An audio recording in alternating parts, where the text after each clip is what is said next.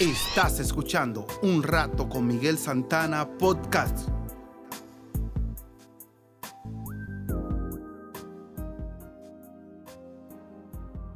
La reflexión de hoy se titula Un reto para el Dios de lo imposible. Se dice que en la ciudad alemana de Hangover está el sepulcro de una condesa que negaba la existencia de Dios y se reía de la idea que existiera la resurrección.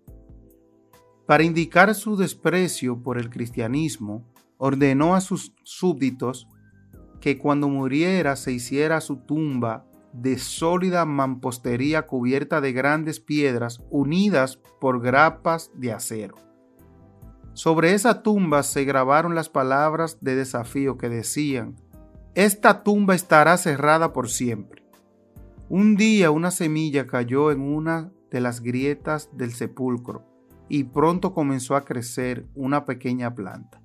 Luego, como si la naturaleza se quería burlar del orgullo descrito en la tumba, aquella pequeña planta creció frondosa y poco a poco las raíces fueron penetrando por debajo de los sólidos bloques de piedra, levantándolos y sacándolos de su lugar.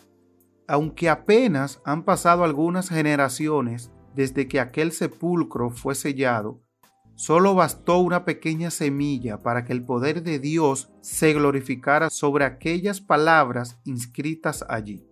Dice la palabra en Primera de Corintios 1:18, porque la palabra de la cruz es locura a lo que se pierde, pero a los que se salvan, esto es a nosotros, es poder de Dios. Tener fe en Jesucristo es creer y confiar fielmente en todo aquello que parezca humanamente ilógico. Creer en la existencia de la salvación, la vida eterna, un cielo y una tierra nueva. Saber que Él está con nosotros todos los días de nuestras vidas hasta el final de este mundo y que nunca nos dejará avergonzados. Es esperanzador saber que la confianza que hemos puesto en Jesucristo nos abriga con el poder de su palabra. Sigue adelante, no desistas. Aferra tu confianza en Jesucristo como aquella pequeña semilla. Aunque para los demás parezca locura, es el poder de Dios que nos trae la salvación.